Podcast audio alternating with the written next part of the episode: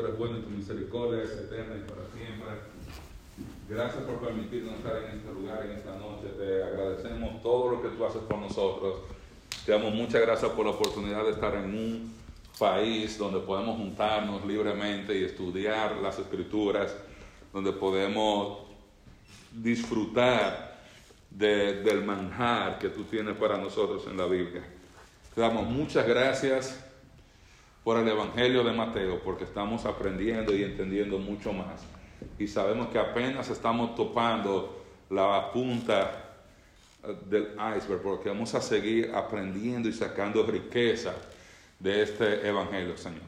Gracias por la inspiración del Espíritu Santo hacia el apóstol Mateo cuando escribió este Evangelio y gracias por preservarlo dos mil años después para nosotros intacto, para que podamos aprender y entender de primera mano, de un testigo ocular, las cosas que pasaron cuando Jesús estuvo aquí sobre la tierra haciendo su ministerio, en el nombre de Jesús. Amén. Entonces estamos estudiando el Evangelio de Mateo. Ya aprendimos que el Evangelio de Mateo fue escrito por el apóstol Mateo a una audiencia principalmente judía. Él lo escribe por ahí por el año 65 después de Cristo. Él ya había pasado unos 35 años, más o menos, una generación más o menos había pasado desde la muerte y la resurrección de Cristo. Muchos de esos primeros creyentes, al igual que los apóstoles, estaban esperando la segunda venida de Cristo durante su vida aquí sobre la tierra. Ya después de casi una generación, algunos comenzaron a pensar con tanta persecución, con tanta dificultad, con tantas pruebas. Recuérdense que Nerón era el emperador de Roma en los años 60 y ya se estaba sintiendo la persecución, no solamente de parte de los judíos que habían tenido con los creyentes, sino también la presión en cuanto al imperio romano, comenzando a perseguir los cristianos. Entonces la pregunta que muchos tenían es, ¿vale la pena seguir a Jesús? ¿Vale la pena guardar, obedecer a Cristo? ¿Qué, qué ha pasado con el reino? Y Mateo escribe su evangelio para demostrarles, para recordarles a esa audiencia que Jesús era el Mesías que había sido prometido en el Antiguo Testamento, que Él había venido en su primera venida a morir por nuestros pecados, que Él vino ofreciendo el reino de los cielos, pero que la nación de Israel rechazó el mensaje y por lo tanto Él fue al cielo y va a volver una vez más cuando la nación esté lista para recibirlo. Y que mientras tanto, como Él ha recibido toda autoridad en el cielo y en la tierra, nosotros debemos ir por el mundo, nosotros debemos seguirle a ser discípulos y hacer más discípulos. Y que esa manera de hacer más discípulos es predicándoles, bautizándoles y enseñándoles a guardar todas las cosas que Él había mandado. Y nosotros vemos que el texto clave está en el capítulo 1, verso 1, cuando Mateo dice, ese es el libro de la genealogía de Jesucristo, y dice que él es hijo de David, ¿y de quién más? Y de Abraham. E inmediatamente, cuando dice que él es hijo de David, ¿con quién está relacionando a Cristo? Con, con el reino el reino prometido en el Antiguo Testamento, como dice la hermana Emma, ese reino que fue prometido en el pacto davídico. Hasta ese momento no se había ofrecido un reino. Hasta ese momento Israel iba a ser una nación. Y ya, según va pasando el tiempo, Dios va aclarando el panorama. Entonces, no va a ser no solamente una nación, va a ser un reino. Y él escogió la familia real de la familia de David. Y ya cuando Mateo dice, esta es la genealogía de Jesucristo, hijo de David, está relacionado a Jesús con el pacto davídico, con el reino y a Jesús como heredero del trono de David. como dice el ángel en la anunciación en Lucas, que él se iba a sentar en el trono de David, su padre. Y al, mencionar que el hijo de Abraham, está relacionando a Jesús con la nación de Israel. Él va al primer judío, al primer hebreo, al padre de la nación judía. Y obviamente está relacionando a Cristo con todas las promesas de cuál pacto? Abrahámico.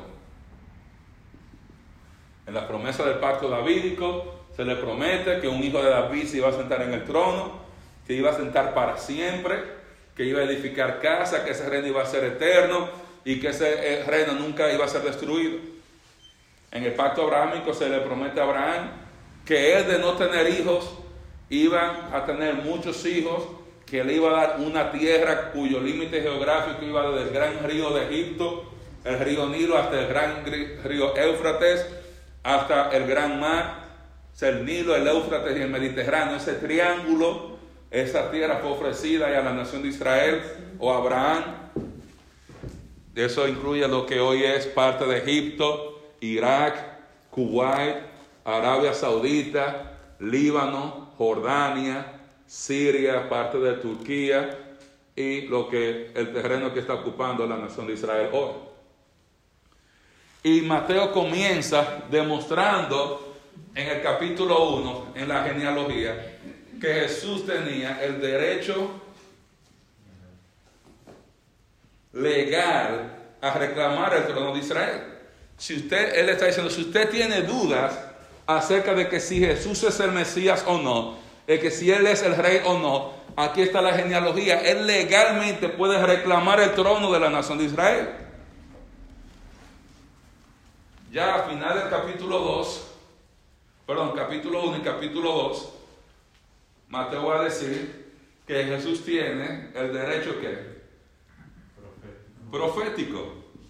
Él va a comenzar a demostrar cómo tantas profecías se cumplieron en Jesús aún desde el momento de su nacimiento o desde antes.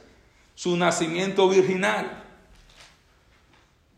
su nacimiento en Belén, la huida a Egipto, el retorno de Egipto a Nazaret, la matanza de los niños, el ser llamado Nazareno. Dice, para muestra un botón, ahí está con poquito que ha pasado para el momento que él nace ya se habían cumplido muchísimas profecías mesiánicas en él. Ya en el capítulo 3, Mateo va a decir, él tiene el derecho divino. Cuando Jesús se bautiza, Dios el Padre dice, este es mi Hijo amado en quien yo me complazco. Sea, él tiene el derecho a reclamar el trono de Israel, no solamente porque tiene el derecho legal, porque él es hijo de David, no solamente el derecho profético, porque todas las profecías mesiánicas se estaban cumpliendo en Cristo, pero también tiene el derecho divino, porque Dios el Padre certificó que Jesús era el rey Mesías que él había enviado a este mundo. Cuando digo, este es mi hijo, en él yo me complazco. Y ya en el capítulo 4 veíamos que Jesús tenía el derecho moral de reclamar el trono de Israel. Ese reino de santidad, ese reino de justicia, que aunque tenía un aspecto terrenal, en el sentido de que va a ocupar un momento en el tiempo y en el espacio que se va a cumplir en el reino milenial cuando Cristo venga a establecer su reino aquí sobre la tierra, aunque tiene ese aspecto terrenal, no es un reino carnal. Terrenal y carnal no es lo mismo. Tiene un aspecto político porque va a haber un rey.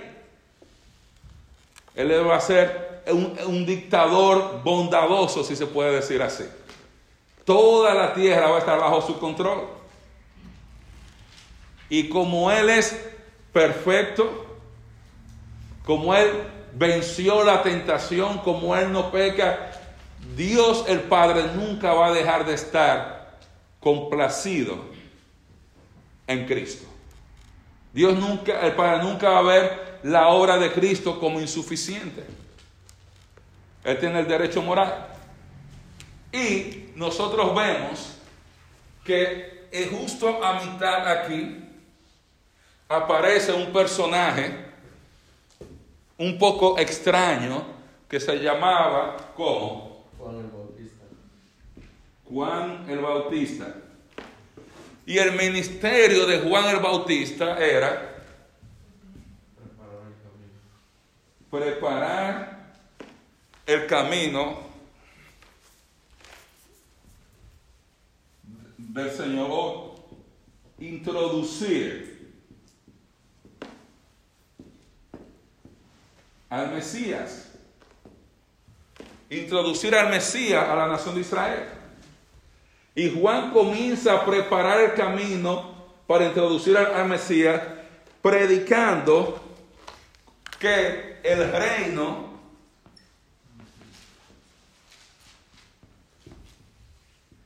de los cielos, diciendo que se había acercado.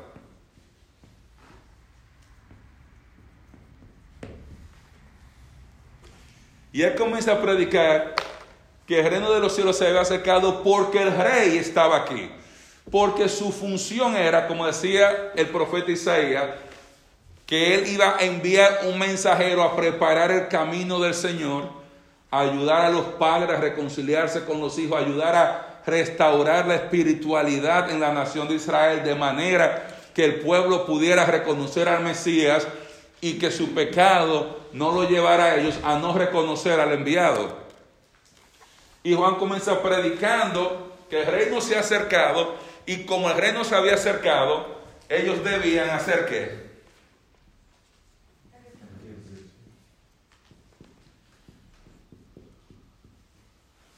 Y si usted recuerda, ¿en qué año se sentó el último rey en la nación de Israel?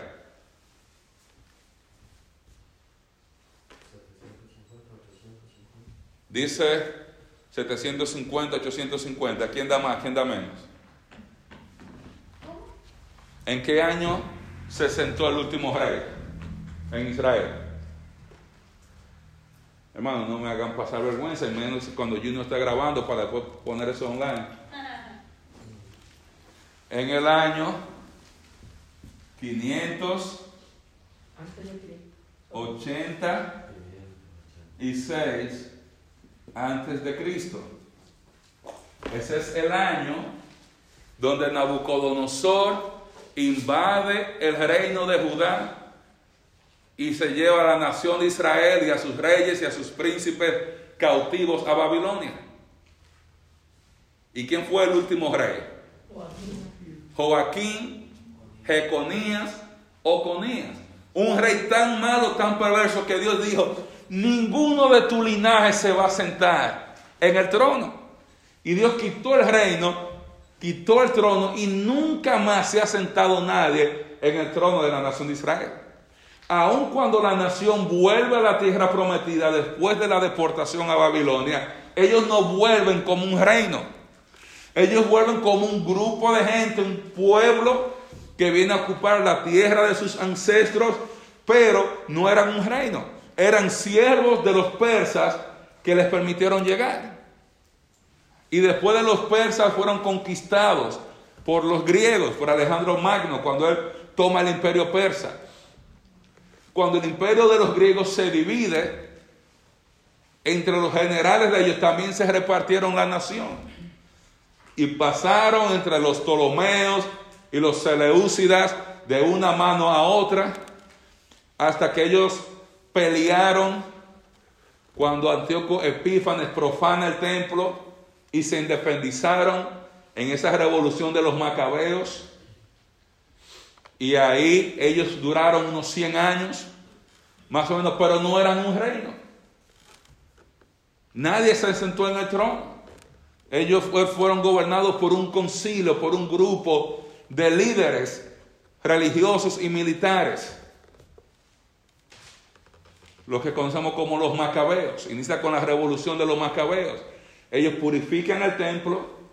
Cuando ellos purifican el templo, eso es lo que celebran los judíos ahora, el Hanukkah. Pero no se establece el reino. Porque Dios había dicho, nadie de la familia de, de la sangre de Jeconías se va a sentar ahí. Y Dios no permitió durante ese tiempo que nadie se sentara. Y después de ese tiempo ahí, ellos son conquistados por los romanos.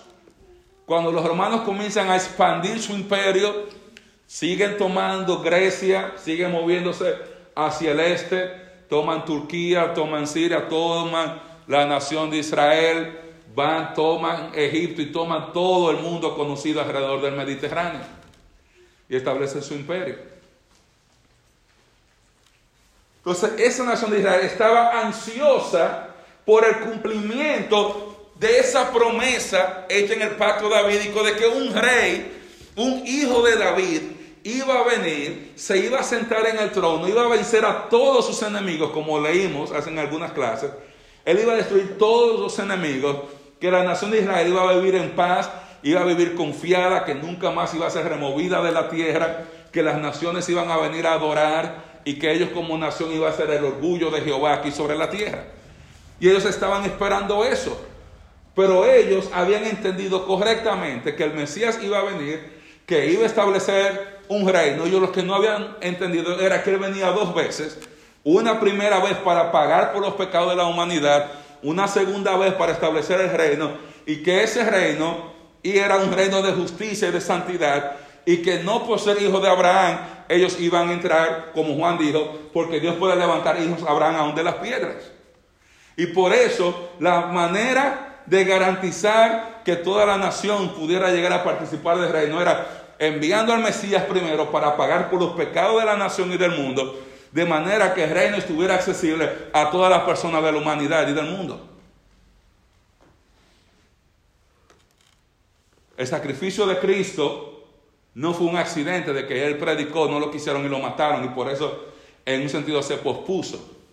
Era parte del plan. Si él no moría, ¿cómo podemos participar nosotros de un reino de justicia? Si no estamos regenerados. Entonces Juan vino predicando que ese reino de los cielos, ese reino que fue prometido en el Antiguo Testamento, ya le dedicamos una clase para aprender eso, se había acercado y que por tanto la nación debía arrepentirse porque todavía la nación estaba bajo la disciplina de Dios.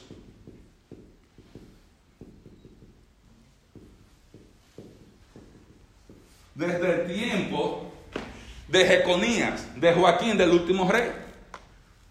Ellos estaban bajo la disciplina de Dios y por tanto, si ellos querían entrar en los términos del reino, en las bendiciones de los pactos, ellos debían arrepentirse. Juan comenzó predicando, el reino de los cielos se ha acercado. Y ese reino que ellos esperaban era el reino prometido en el Antiguo Testamento. Y Juan comenzó a estimular a la nación, arrepiéntense, arrepiéntense. Condenó la hipocresía de la nación que creía que con bautizarse, ya con eso iban a participar cuando ellos su corazón todavía era un corazón perverso. Y él le dice a la nación, va a haber una separación de justos e injustos al final. Y Juan el Bautista es quien certifica el ministerio del Mesías. El que lo llamó a bautizar, dice Juan el Bautista, el que me envió a bautizar me dijo, aquel sobre quien tú veas que el Espíritu Santo desciende como paloma, ese es. Y cuando Juan vio el Espíritu Santo descendiendo como paloma sobre él y él escuchó la voz de Dios el Padre cuando dice, este es mi Hijo amado. Juan comienza a guiar a todas las personas, no hacia un arrepentimiento vano, vacío, no solamente arrepientan, sino al Mesías. Él comienza a decir, he aquí el Cordero de Dios que quita el pecado del mundo. Y vemos que muchos discípulos de Juan el Bautista dejan de seguirle para comenzar a seguir a Jesús. Incluso algunos de los primeros discípulos de Jesús fueron discípulos primero de Juan. Y estaban instruidos por Juan el Bautista. Y Juan dice, es necesario que yo mengue para que él crezca. Juan el Bautista dijo, yo no soy el esposo, yo soy el amigo del esposo, yo me regocijo con que el esposo le vaya bien cuando él vea que el ministerio de Jesús comienza a crecer. Y Juan, al él terminar su ministerio introduciendo al Mesías a la nación de Israel, él muere, es asesinado, ya él cumplió su ministerio aquí sobre la tierra, y aunque murió de manera violenta, fue a descansar con el Señor. Y Mateo, interesantemente, él, él pone en, en récord escrito que Juan el Bautista también hizo una crisis espiritual cuando estaba en la cárcel. Digo, es, eh, díganle a él que si él es el Mesías, o sea, hay que esperar a otro. Y Jesús le dice a, a los discípulos de Juan, díganle a Juan que los cojos andan, que los sordos oyen, que los ciegos ven, que a los pobres ha anunciado el Evangelio. Él no dice, yo soy, ese es no Juan. Mira las escrituras. Las escrituras son las que testifican de mí. Entonces, luego vemos que Mateo lleva a Jesús al desierto, nos muestra, e inmediatamente, después de ser ungido en su bautismo, él va a comenzar su ministerio. Recordemos que esa palabra Mesías significa qué? Significa ungido. ¿Cómo es esa palabra en griego? Cristo. O sea, cuando digo Jesucristo, estoy diciendo Jesús el Mesías, Jesús el Cristo, Jesús el ungido.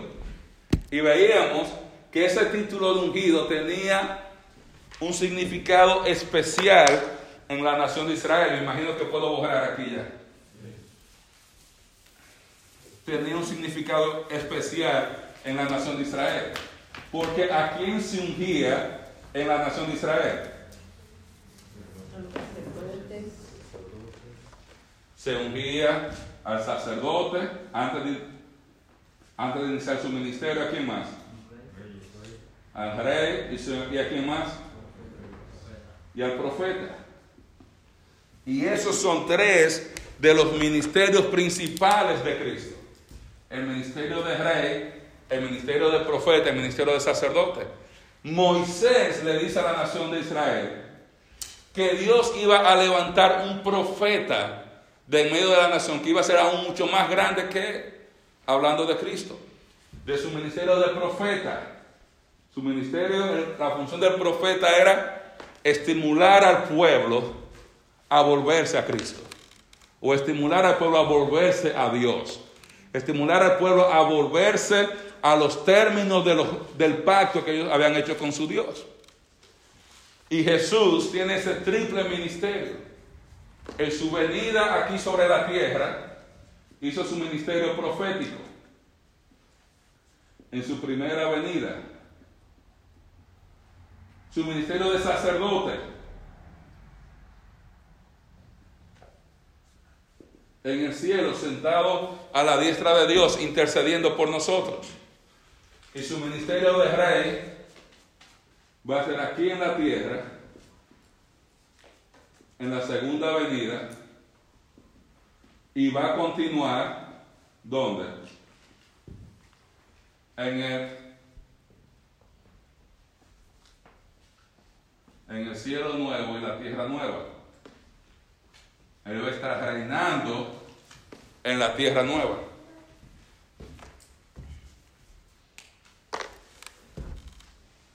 Y después que Juan presenta a Jesús como el Mesías, inmediatamente Juan va, o perdón, Mateo va a iniciar a introducir a Jesús en su ministerio público.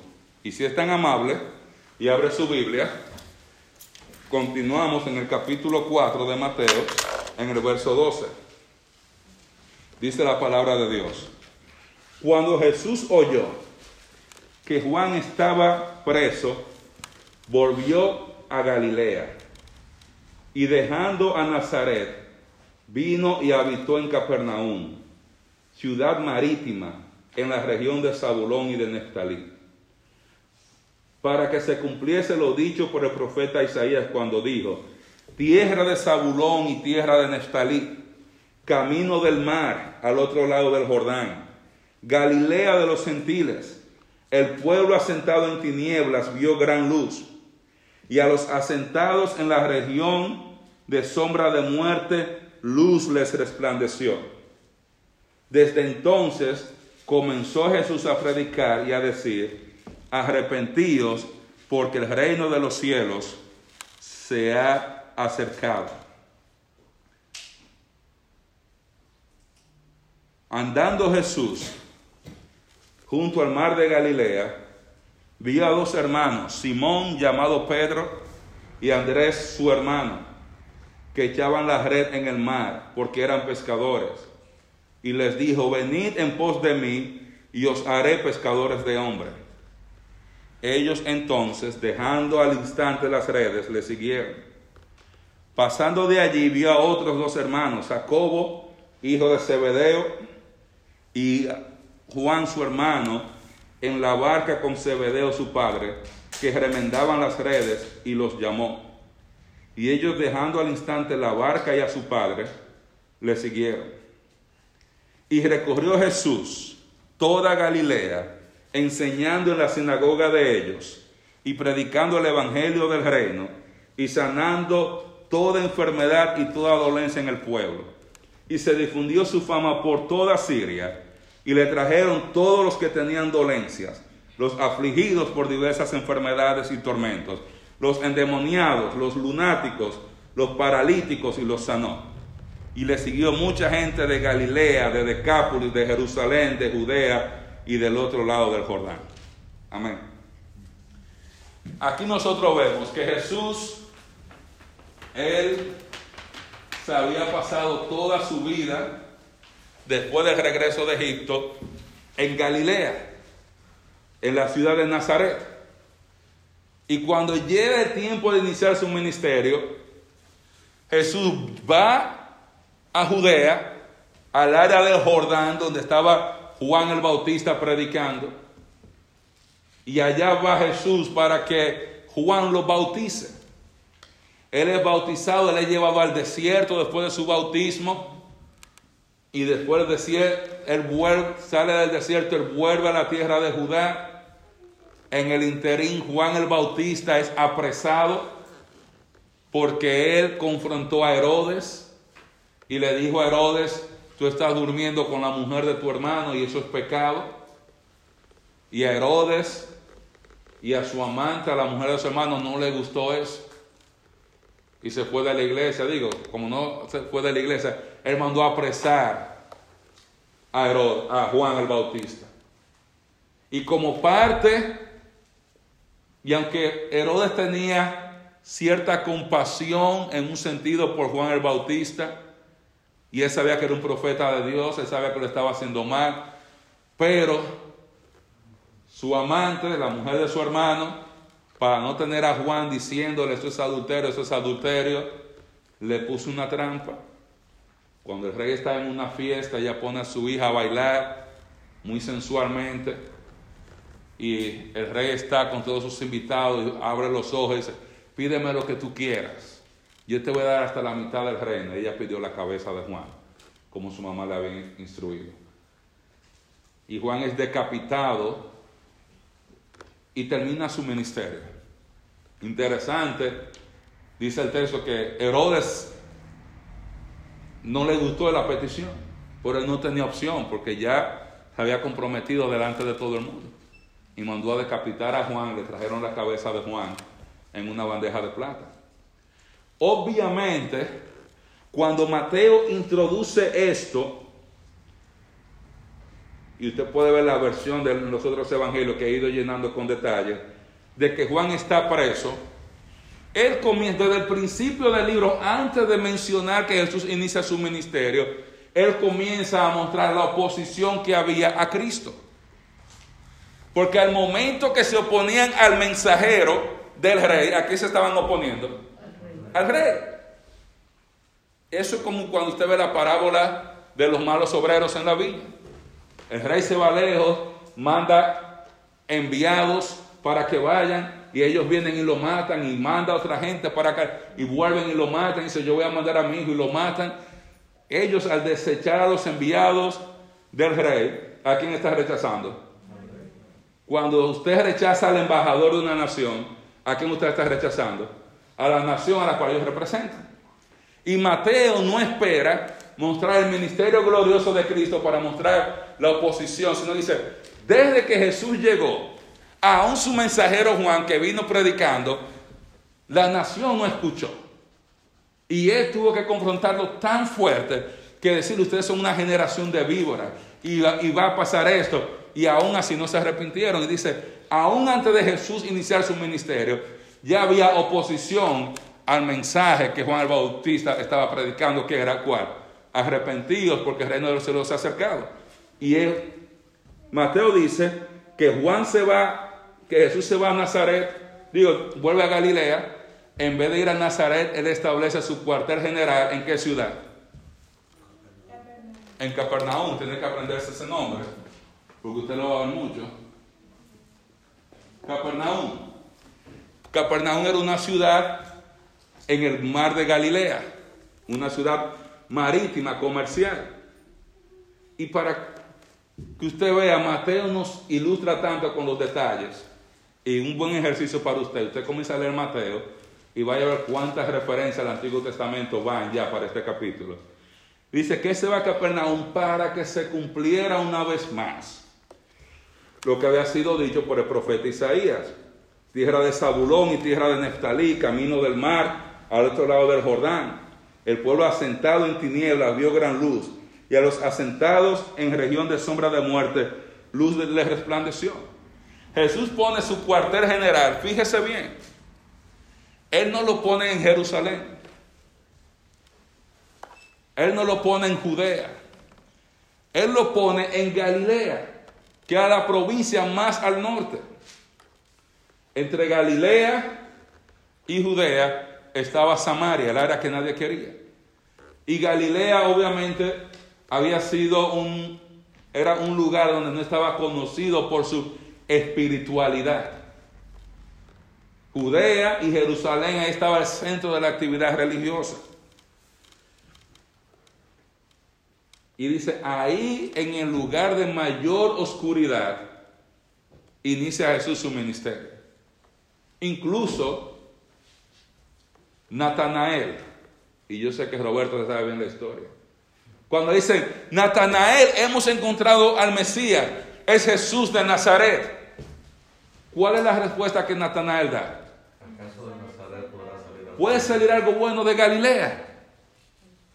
Dice Galilea sería el barrio, el peor barrio, si podemos decirlo así, del país. Qué bueno puede salir de ahí. En un lugar de malandros, de tigres, de ladrones, de aprovechados, de gente eh, psicópata, pecadores, depravados. Ahí inicia Jesús su ministerio. Ahí inicia Jesús su ministerio. Y Jesús comienza predicando, arrepentidos porque el reino de los cielos se ha acercado. O sea, el mensaje de Jesús, ¿en, qué se parecía de Juan el Bautista? ¿En qué se parece el mensaje de Jesús al de Juan el Bautista? En el llamado al arrepentimiento. El reino se había acercado. Eh, En el llamado al arrepentimiento, que el reino se había acercado. ¿En qué más? ¿En qué se parecía? Léalo, usted tiene su Biblia ahí. Vaya a ver lo que estaba predicando Juan y vaya a ver lo que estaba predicando Jesús. ¿En qué se parecía el mensaje?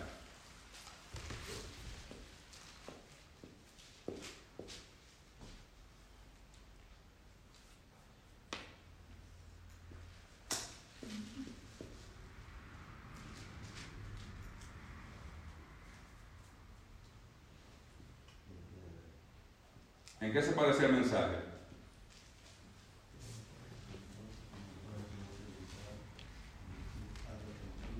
¿En qué se parece el mensaje? Usted lo está leyendo. ¿En qué se parece?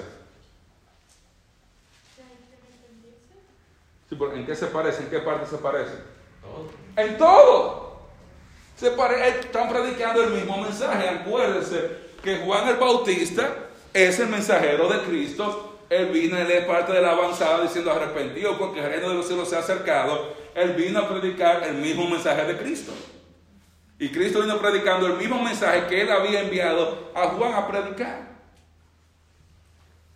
Y Juan que lo habían asesinado por predicar ese mensaje, Jesús continúa predicando este, este, mensaje. Ya Juan no está aquí, entonces Jesús escoge a otro grupo de hombres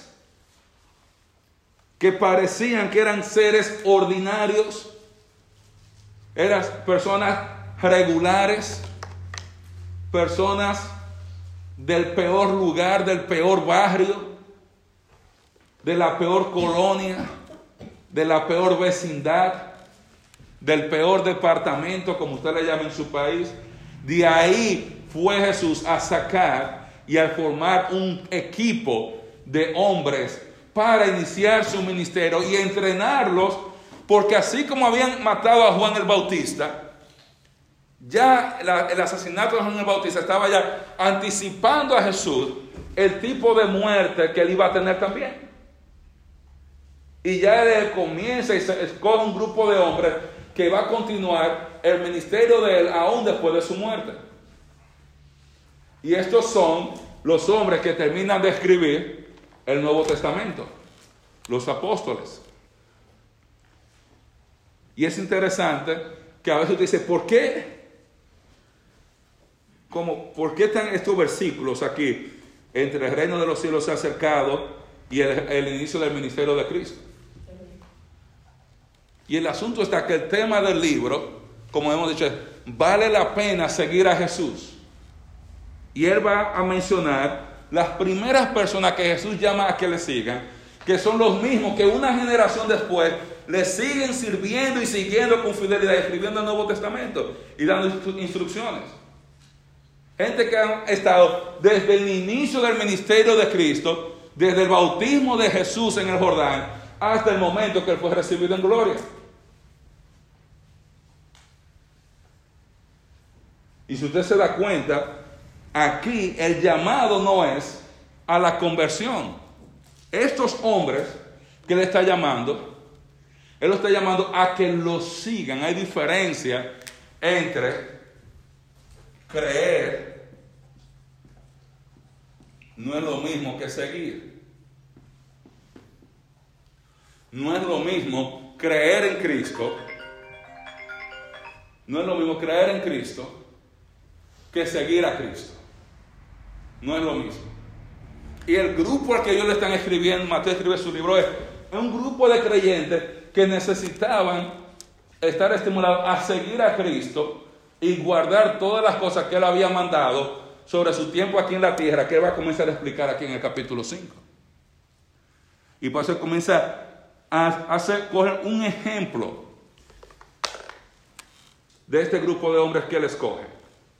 Y él comienza, dice Jesús andando junto al mar de Galilea, dice, llama a dos hermanos, Simón, que fue que conocemos más adelante como Pedro, y Andrés su hermano. Dice que ellos echaban la red en el mar porque eran pescadores. Y él les dijo, venid en pos de mí y os haré pescadores de hombres. Y es interesante que Mateo no da muchos detalles de cómo pasa esto. Pero si usted va conmigo a Lucas, capítulo 5. Lucas es médico. Y como buen médico, le gustan los detalles. Mateo, como buen cobrador de impuestos, le importa la conclusión. Aquí están, aquí están estos detalles, aquí está la parte de, de la economía. Mira lo que dice Lucas. Aconteció que estando Jesús junto al lago de Genezaret, el gentío se agolpaba sobre él para oír la palabra de Dios. O sea, Jesús está predicando y vio dos barcas que estaban cerca de la orilla del lago y los pescadores que habiendo descendido de ella lavaban sus redes. O sea, ya había gente siguiendo a Jesús. Dice, entrando en una de aquellas barcas, la cual era de Simón. O sea, no fue que él pasó, ¡hey, Simón, echa para acá! Y entrando en una de aquellas barcas, la cual era de Simón, le rogó que la apartase de tierra un poco. Y sentándose enseñaba desde la barca a la multitud. O sea, Jesús le dice a Pedro, Pedro, Simón, puedo usar tu barca para predicar. Ahora, échale un poquito más en el mar porque no van, me van a voltear aquí. Y Jesús se sienta en la barca. A diferencia de ahora, donde el predicador se para, antes maestro en la cultura israelí se sentaba. Por eso usted va a ver que Jesús se sienta en el monte, en el sermón del monte enseñar, y dice, se siente y les enseñaba, era al revés. El, maestro se sentaba y enseñaba sentado. Esa era la posición de los rabíes, de los rabinos. Y dice que él se siente en la barca y comienza a enseñar a esa multitud de gente. Cuando él terminó de hablar, dijo a Simón, boga mar adentro y echad vuestras redes para pescar. De buenos, Simón, echa la barca más para adentro y vamos a pescar. Y la respuesta de Pedro es, maestro, toda la noche hemos estado trabajando y nada hemos pescado. Más en tu palabra echaré la red. Usted se da cuenta que Pedro era una persona que ya tenía confianza en Cristo aún antes de, que Jesús lo llamara. Cuando Jesús le dice, sígueme, a muchos entramos bajo la impresión de que Jesús va caminando y dice, echa para acá y sígueme, y que él lo dejó sin saber quién era. Pedro lo había escuchado predicar. Pedro lo había escuchado predicar. Pedro ya había puesto sus bienes materiales, si se puede decir así, para beneficio de Cristo. Y a mí me da mucho gozo esto porque uno ve que, uno dice, ay, yo tengo que predicar, y tengo que hacer el ministerio. Y tú ves que tú vienes a hacer el ministerio y después que tú terminas hacer el ministerio, el Señor te dice, ¿tú sabes qué? Yo te voy a dar los peces ahora, echa el, el bote para allá y vamos a pescar. Y eso me da la garantía de que no me voy a acostar con hambre, que el Señor, mientras yo hago el ministerio con fidelidad, yo sé que el Señor va a proveer para mí. Y eso debe estimularnos a nosotros a no dejar el ministerio. Dice, respondiendo Simón, le dijo, maestro, él lo reconoce como maestro, toda la noche hemos estado trabajando y nada hemos pescado, más en tu palabra echaré la red. Y habiéndolo hecho, encerraron gran cantidad de peces y su red se rompía. Entonces hicieron señas a los compañeros que estaban en la otra barca para que viniesen a ayudarles y vinieron y llenaron ambas barcas de tal modo que se hundían. Viendo esto, Simón Pedro cayó de rodillas ante Jesús diciendo, apártate de mí, Señor, porque soy hombre pecador. Dice el texto, porque, la porque por la pesca que habían hecho, el temor se había apoderado de él y de todos los que estaban con él. Y asimismo de Jacobo y de Juan, hijo de Zebedeo, que eran compañeros de Simón. Pero Jesús dijo a Simón, no temas, desde ahora serás pescador de hombres. Y cuando trajeron a tierra las barcas, dejándolo todo, le siguieron. Y es interesante cuando usted comienza a llenar los detalles, porque usted se da cuenta, porque que Jesús los llama y eran personas que ya habían estado expuestos a Jesús. Y si usted es tan amable, usted va al capítulo 1 de Juan, en el verso 35 dice, después que Juan dice que él le vio y que había visto al Espíritu Santo viniendo como paloma y diciendo que él era el Hijo de Dios, dice, el día, el siguiente día, otra vez estaba Juan y dos de sus discípulos y mirando a Jesús que andaba por allí, dijo, he aquí el Cordero de Dios. Le oyeron hablar los dos discípulos y siguieron a Jesús. Y volviéndose a Jesús y viendo que le seguían, les dijo, ¿qué buscáis? Ellos le dijeron, rabí, que traducido es maestro, ¿dónde moras? Él les dijo, venid y ved. Y fueron y vieron dónde moraba y se quedaron con él aquel día, porque era como la hora décima. Andrés, hermano de Simón Pedro, era uno de los dos que habían oído a Juan y habían seguido a Jesús. Oh, ahora uno se da cuenta, Pedro y Andrés su hermano ya habían escuchado el mensaje de Juan el Bautista, ya se habían arrepentido de sus pecados, tenían conciencia de sus pecados y por eso pudieron identificar, si se puede decir así, la persona de Cristo como el Mesías. Cuando ellos ven a Cristo y ellos ven, dice que Juan Andrés va, es el primero que va y sigue.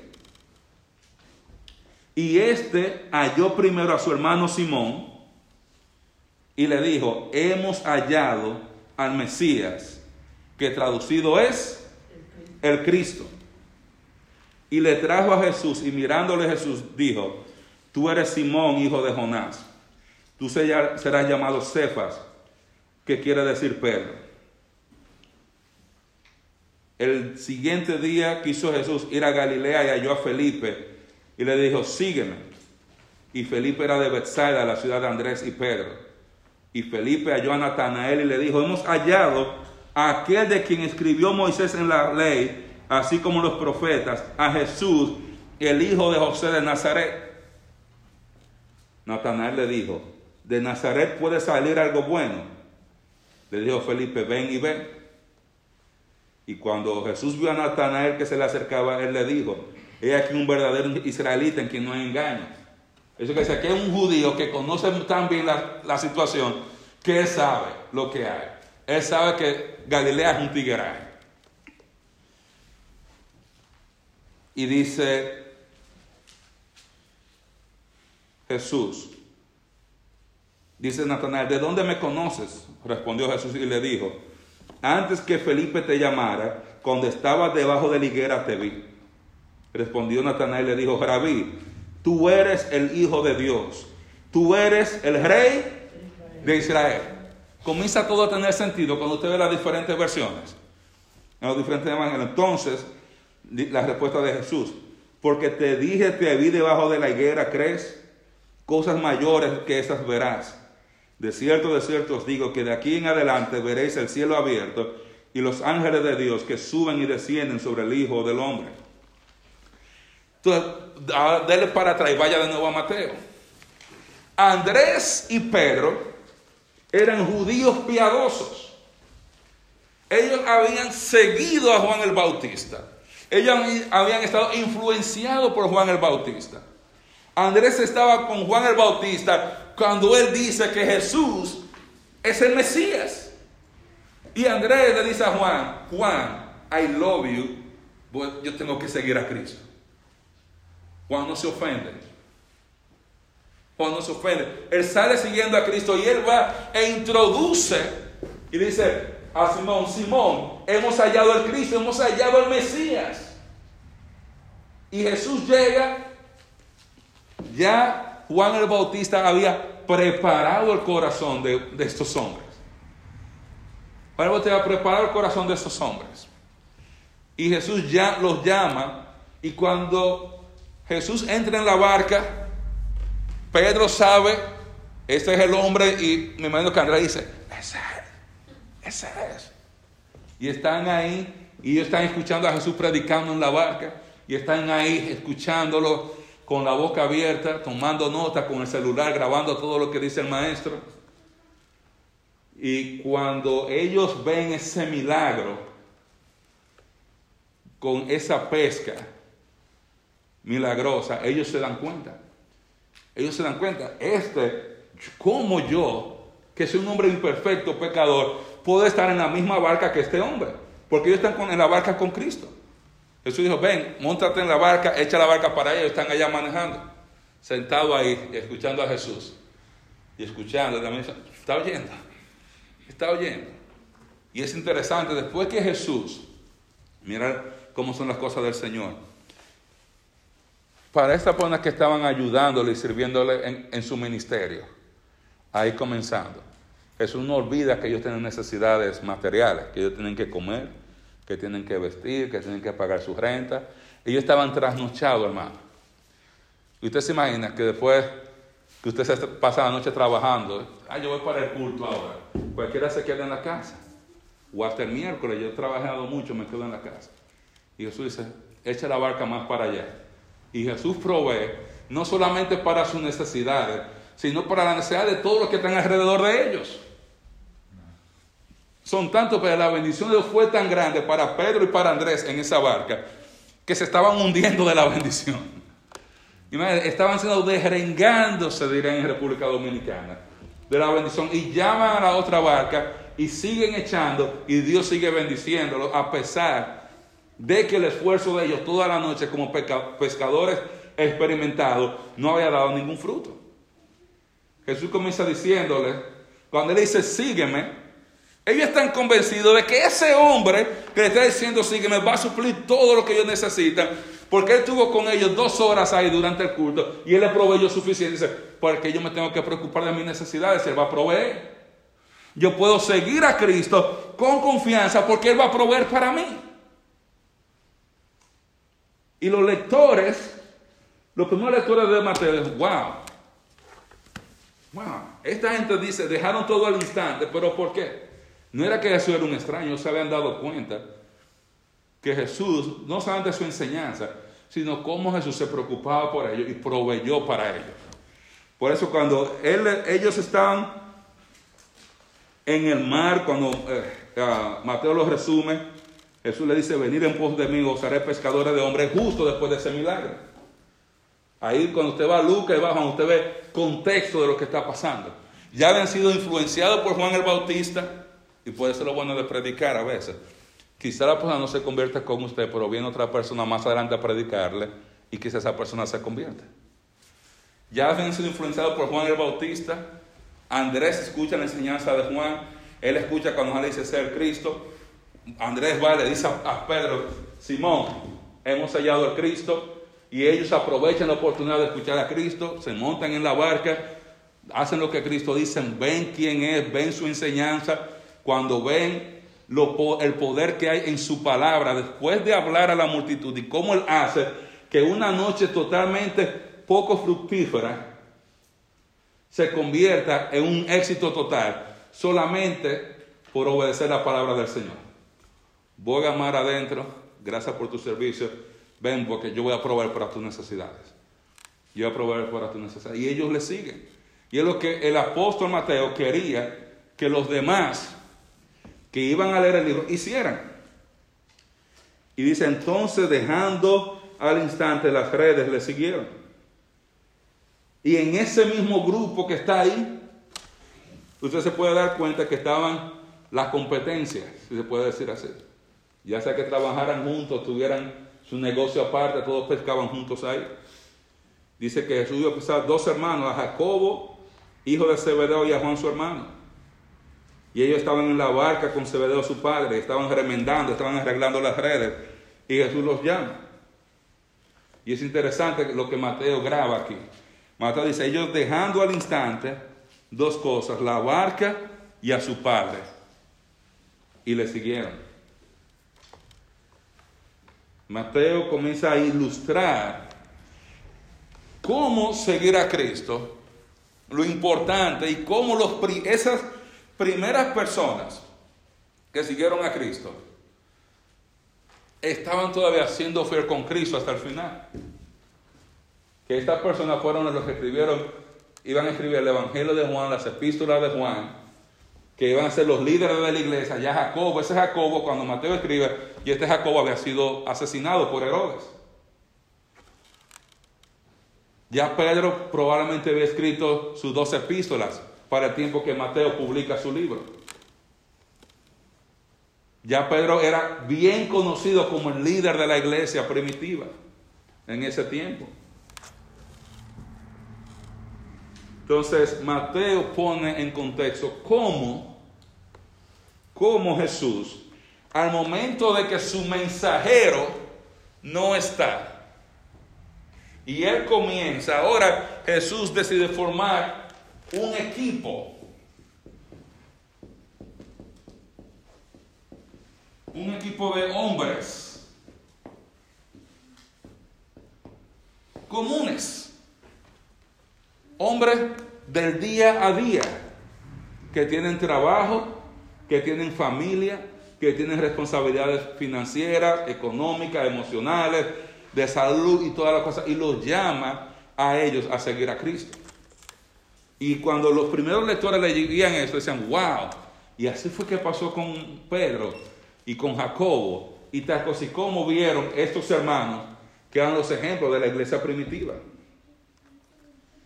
Y ellos debían ver que valía la pena seguir a Cristo y cómo esa decisión de seguir a Cristo estaba firme en las primeras personas que lo vieron, que fueron llamados y que algunos de ellos ya habían sido martirizados para el tiempo que Mateo escribe su libro.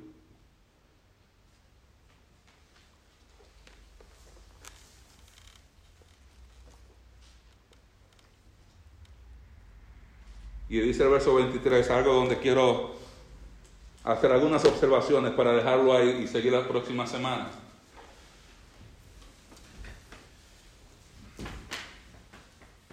Ese equipo de hombres es el grupo, el equipo de hombres que Él les dice en Mateo 28, ir y hacer discípulos a todas las naciones, bautizándolos en el nombre del Padre, del Hijo y del Espíritu Santo y enseñándoles que guarden todas las cosas que Él había mandado. Es, ese es el equipo que está con Jesús.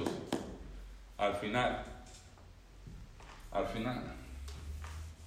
Esas son las personas de los que estuvieron más cerca de Jesús en los juicios, como estaba Juan, como estuvo Pedro, como estuvo Juan frente a la cruz, el primero que entra a la tumba, el primero que Jesús dice, vayan y díganle a Pedro, estaban ahí. Y es interesante porque más adelante él va a poner el ejemplo de la negación de Pedro y cómo Jesús restaura a Pedro para seguirle sirviendo con fidelidad. Él nos dijo, bueno Pedro, ya tú me negaste, ya tú no tienes ministerio. Él lo restauró y después le encaminó más, más ministerio. Y quiero terminar con el verso 23 que dice que Jesús recorrió entonces toda Galilea haciendo tres cosas. ¿Cuáles eran esas tres cosas? Enseñando, predicando, sanando. Wow, parecían como si estuvieran leyendo de notas viejas. Enseñando, ¿qué? Predicando y sanando. Esto es importante porque el resto del libro va a estar dividido de esta manera. ¿Qué estaba Jesús predicando? El reino se había acercado. Que el reino de los cielos se había acercado. Dice el texto, recorrió Jesús toda Galilea enseñando en las sinagogas de ellos y predicando que el evangelio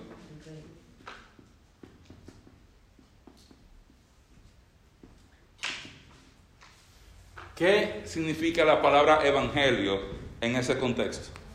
¿Cuál es el evangelio del reino? Las buenas noticias.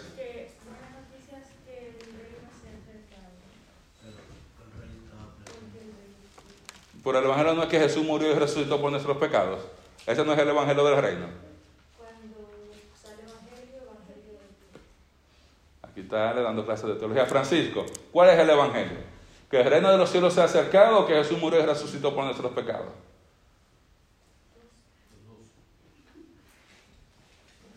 Esto es importante para entender el libro, mis hermanos. ¿Qué significa la palabra evangelio? Buenas noticias. Cuando usted ve la palabra evangelio, usted debe pensar en buenas noticias. ¿Y cuál es la, la pregunta que usted debe hacerse? ¿Buenas noticias de qué? Cuando a un hermano iban al médico y le salían todos sus análisis bien, recibía el evangelio del doctor, recibía la buena noticia del doctor de David, tu colesterol está bien. Esa es la buena nueva de- del colesterol. Las buenas nuevas de que tu equipo ganó. Las buenas noticias de que te ganaste la lotería. A ver quién hermano, cuál hermano dice amén. Entonces, buenas noticias de qué?